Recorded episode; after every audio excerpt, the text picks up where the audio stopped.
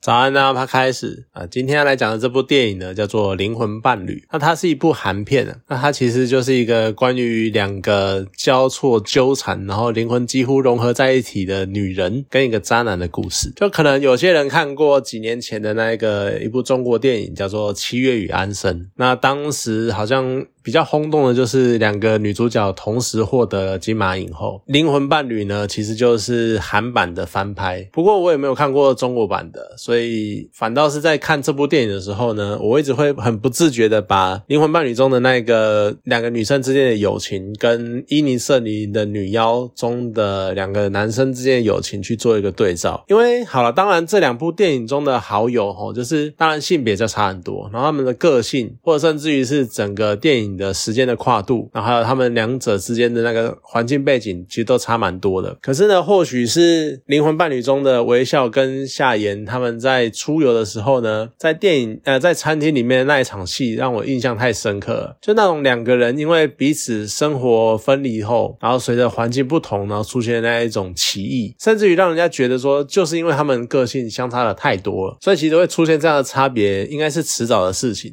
你可能还会觉得说，这么晚才。出现这种分歧已经是非常的难，可是呢，我会。联想到这两部电影，是因为他们都是那种生活彼此的生活或者彼此的经历出现了一种不同步的状况。可是相呃同样都是这种状况呢，伊尼摄影的吕妖他们两个人是选择放任这个歧义，然后直到最后友情这段关系走向毁灭，走向仇恨。可是呢，灵魂伴侣中呢，他们是靠着微笑跟夏莹之间的那一种很强大的心理羁绊，然后每一次都在快要崩溃、快要崩塌这个关系快要断线的时候拉回。回来，就曾经我在看完伊尼瑟林的女妖，觉得说，当人跟相处出现不同步的时候呢，还是要有人愿意去维持、去拉住这段关系而已。但是看完灵魂伴侣呢，你就会发现，不只是要有人试图拉住，就另外一方也要愿意接球、愿意维系这段关系，其实也是同等重要的。就是我觉得电影的设计算是相当的有趣，因为呃，他们。有很明确的各自相处的片段，那也因为有这些片段，然后还有无数的第三人的一些对谈，或是比如同时看到对方啊，同时看到两个人之类的。不然，我觉得这部片其实它在最后呢，你要硬转成微笑跟夏莹其实同一个人的双重人格，我觉得也不是不可能。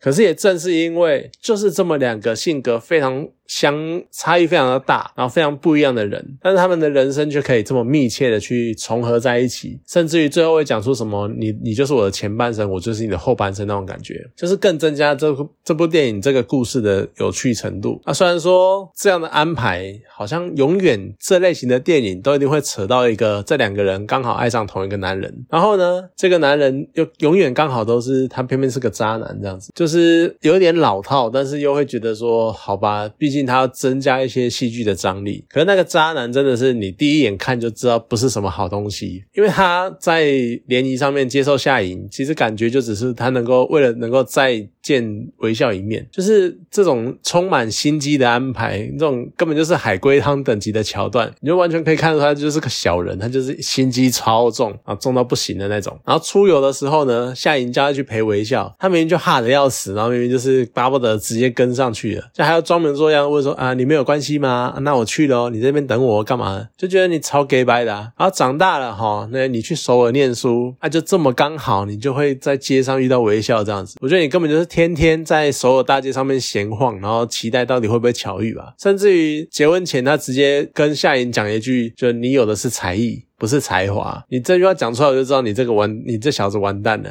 就是你要想祈人之福，你想要把好朋友动，你也要先掂掂自己有多少斤两。就你超超弱超虚的，你根本就完全就大男人啊，完全是沙文啊，你就是只顾自己想法干嘛的？我说真的是我还蛮讨厌这个男主角的。好说，蔚蓝为了当然。我也讲了，就是他为了戏剧效果，然后所以加进这样的情绪情感冲突嘛，就虽然说很老套，因为我觉得光两个人的分离，其实就有很多发展的空间了。就是你可以很单纯的，就只是因为两个人理想不一样，你很单纯的可以有各式各样的发展方向。但是就是电影它还是选择了这一个用情感问题来造成这两个人离开的分离，或者是甚至于一度差点反目的那一个主因。就我会觉得说，你可以不用每一次只要讲到女生的那种闺蜜闺蜜的题材，你就一定要用感情问题当做剧情的。推动力。不过呢，其实电影的前段你乍看是一种好像青春成长片的样子，可是后段呢，随着微笑在不同的情境下的不同。说法不同解释，然后衍生出了一种算是多重的那种剧情，我觉得算是一个蛮有趣的。安排。那当然后半段其实它的多线剧情，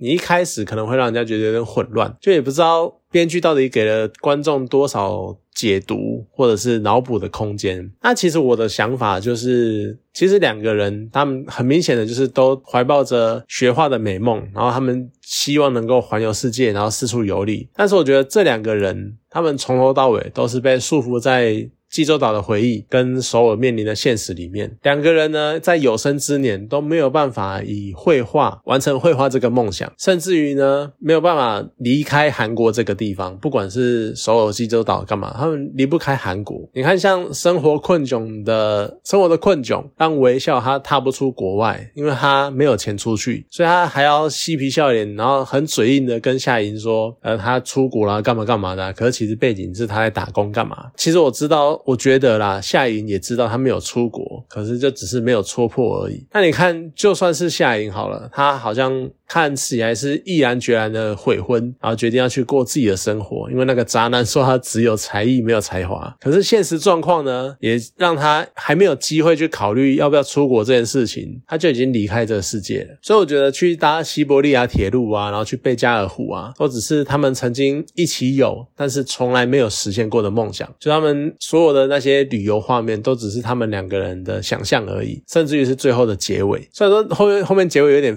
天外飞来一。的感觉，可是我觉得是这个样子，就是并没有真的出国，但都是他们的想象。实际上呢，两个人就是还是殊途同归吧，可能可以这样讲，就是到最后都是很悲伤的、很现实、很残酷的，就是困在首尔这个地方，然后出不了国，达不成他们的梦想。这可能比较悲观的解释，但是我是这么觉得。而且其实片头出现的那一个微笑的回眸一笑那一种巨幅，那一个巨幅的画像，然后到了片尾呢，再度出现，然后再。态度更深入的去，呃。描描述这一幅画，而且他最后也揭晓了这一部画算是夏莹跟微笑在不同时间，然后但是接续的共同接力完成的。然后呢，那幅画就出现的时候，就会出现那一个夏莹讲的，就是现在我想画在画下你的脸，那是一个没有爱就无法下笔的画。他们真的是有非常深厚的感情，然后才能够去完成这么真的是具有神韵，而且就像他们画电影里面讲的是那种超级写实主义，但他真的是画的几乎跟。照片一模一样，然后你在看那个时候，你一开始可能会想说，为什么是这个表情？可是你到了片尾再度看到这个表情的时候呢，你去回想整部电影的剧情，你就会发现，因为那一个回眸的那一眼，是他们的友情最纯洁无瑕，然后最顶点、最纯净的那一刻的最后一刻，那个之后一切都变了。就像剧情里面所演到的一样，所以我觉得那一那一眼，我不得不说那一眼真的是很会抓，很会演。就那一本真的是充满了神韵，而且你看完之后，你会回荡在你那个脑海里面，就烙印在你的脑海里那种感觉，就是真的很会抓那个景。好，这是一部当然在讲说关于友情的故事，